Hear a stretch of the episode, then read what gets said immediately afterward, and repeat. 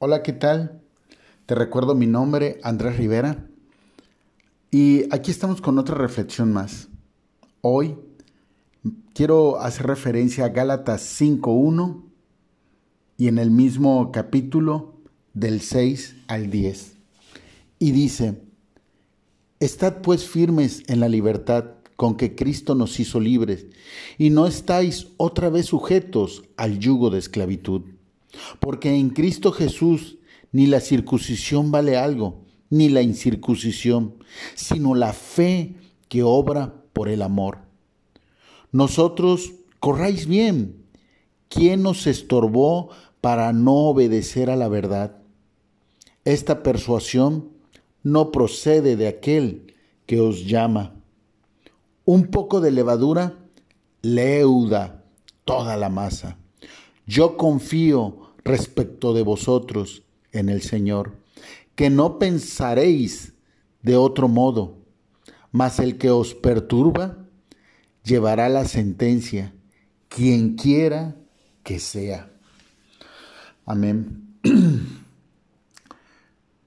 No es, o más bien es clara la palabra, como muchas veces, a pesar de que estamos en el camino correcto, volvemos a caer en los yugos del pasado, en aquellas cosas que no nos edifican y muchas veces no tiene que ver con las adicciones, con las compañías erróneas, tiene que ver con nuestras aptitudes, con nuestros pensamientos.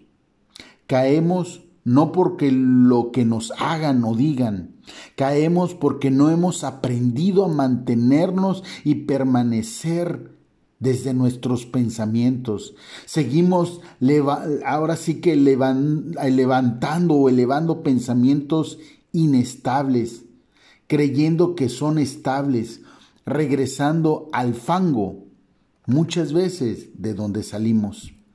Dice Proverbios 6.2 que todos los caminos del hombre son limpios en su propia opinión. Y en el mismo capítulo en el versículo 25 dice que el camino parece derecho al hombre, pero su fin es camino de muerte. Estamos, vivimos y vemos la verdad, pero muchas veces existen personas que desean estorbarte para que desistas, para que desistas de estar y de ver la verdad. Si eres sabio o sabia, te darás cuenta que esa persuasión, como dice el versículo 8 de Gálatas, no viene de Dios, porque si Dios es tu Padre y tú su Hijo, son familia. Y una familia dividida no prospera, dice su palabra.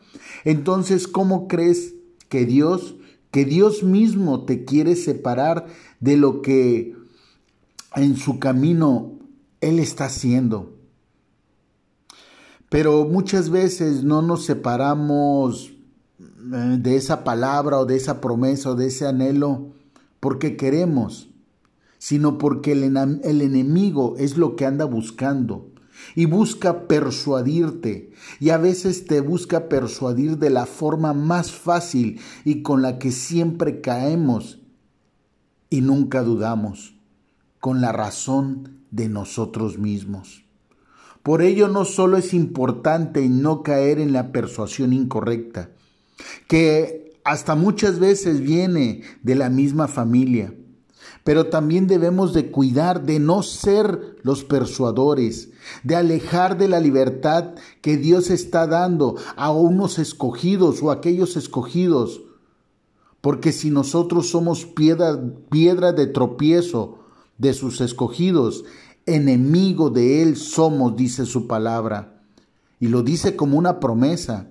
Y si somos esos perturbadores de los escogidos o escogidos por Dios, y echamos a perder el propósito de Dios en esa persona, en ese matrimonio, en ese niño, etcétera, su palabra es clara en el versículo 10 de Gálatas 5.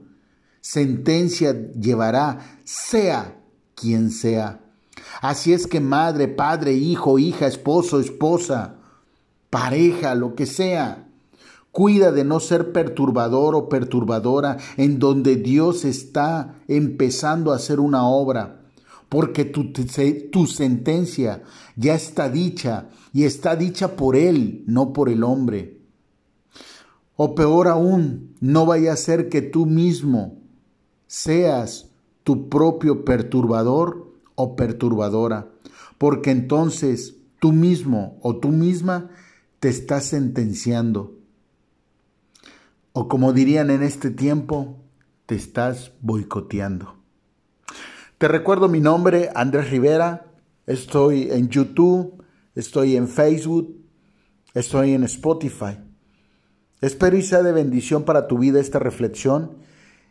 Y si conoces a alguien que se está boicoteando, alguien que está perturbándose por sus pensamientos o por lo que escucha o por lo que lee, ahorita con las, mm, todo el rollo de las redes sociales, te invito a que le invites o a que le envíes esta reflexión, que busque más que leer o escuchar a otros, que busque mejor leer y escuchar la palabra. Recuerda que mayor es el que está con nosotros que el que está en el mundo. Te recuerdo mi nombre, Andrés Rivera, y hasta la próxima reflexión.